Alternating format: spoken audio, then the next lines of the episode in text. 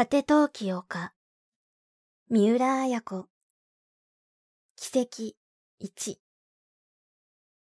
まあ、素晴らしいアキコは思わず叫んだ。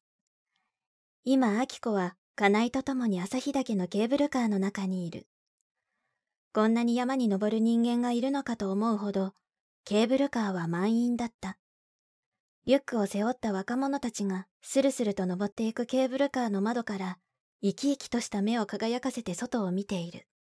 街のバスの中では見られない目の輝きだ。街で見るバスの中の人たちの目はそのほとんどがうつろだ。アキコも目を輝かせながら眼下の松明群を眺めた。松明が一面に灰色がかった緑をこんもりと斜面に見せて続いている。雄大でしょう。喜ぶアキコに、カナイも満足したように言う。近頃は和服姿の多いアキコが、今日はジーパンを履き、同じ布地の上着を着ているのも新鮮だ。この下は熊の通り道だそうだ。誰かが言った。じゃあ、ここに落ちたら、みんな熊の餌だな。ほがらかに誰かが答えた。みんなが微笑した。山に登る者には連帯感がある。右手に十勝連峰がくっきりと見えてきた。次第に下方の展望が効いてくる。8月の日の下に山並みが幾重にもたたなわり、それを眺める秋子の眼差しが幸せそうだ。熊が出るのかしら？秋子が囁くように聞く。そりゃあわかりませんよ。名だたるヒグマの最速地ですからね。大雪山系は。怖いわ。大丈夫ですよ。いざとなったら僕が食われてあげますよ。あら、金井さんが食われたら困るわ。私が食べられてあげなくちゃ。アキコが真剣な顔になる。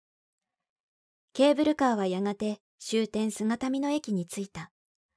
戸が開き、一歩外に出ると、爽やかな空気が頬を撫でた。いや、爽やかというより、むしろ空き冷えと言った方がいい。駅を出て、まあ再び秋子は声を上げた。つい目の前に噴煙を上げる朝日岳が見えたからだ。山ひだをつまめるほどの近さだ。これが北海道の最高峰だよ。何メートルだったかしら、朝日岳は。手に持っていたリュックを肩にかけた金井を、秋子は見た。2290だったかな。さあ、みんな登ってるのね。細い山道を何人かタイになって登っていく。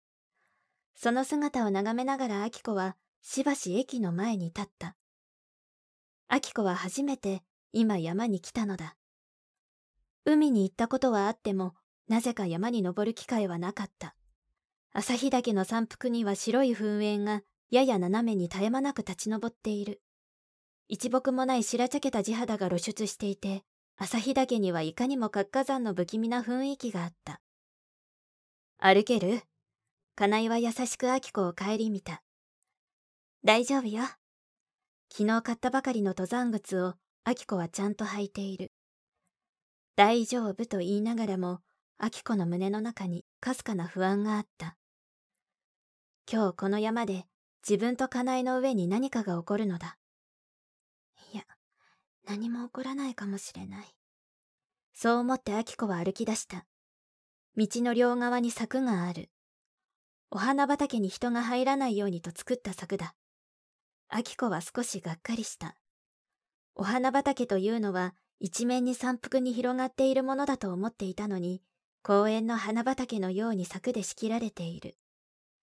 そう言うと金井は、仕方がないよ。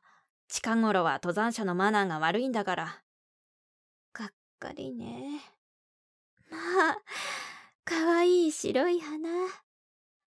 岩陰に桜の形をした小さな白い花が群がって咲いていた。なんという花かしら。チングルマですよ。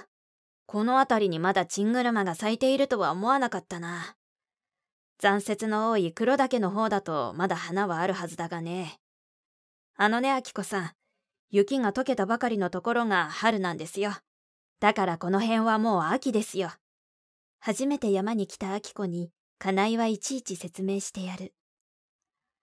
朝日岳はすぐ目の前に見える。10分も歩けば登れそうな、そんな短さだ。が、歩き出すと結構遠い。アキコはカナイの足跡を踏むようにして歩いていく。カナイの足は長い。足跡を追うだけで精一杯だ。つい黙りがちになる。どうしたの？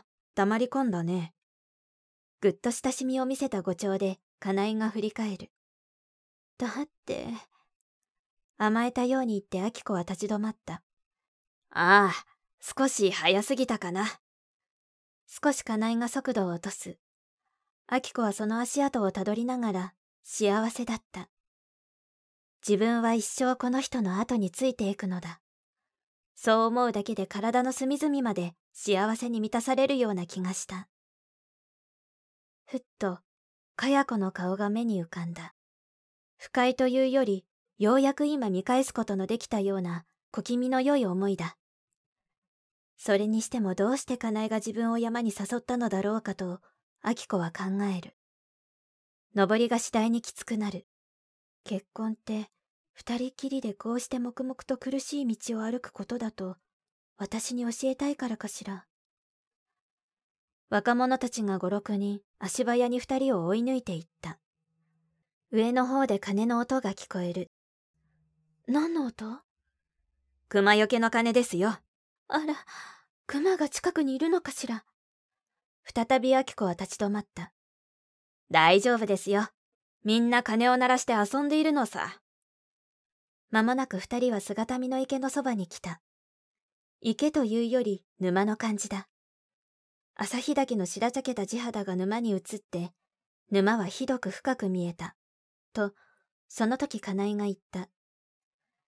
ここらでおにぎりを食べたら、山登りは終わりにしようよ。え？これで終わり？カナイが変にニヤニヤしてうなずいた。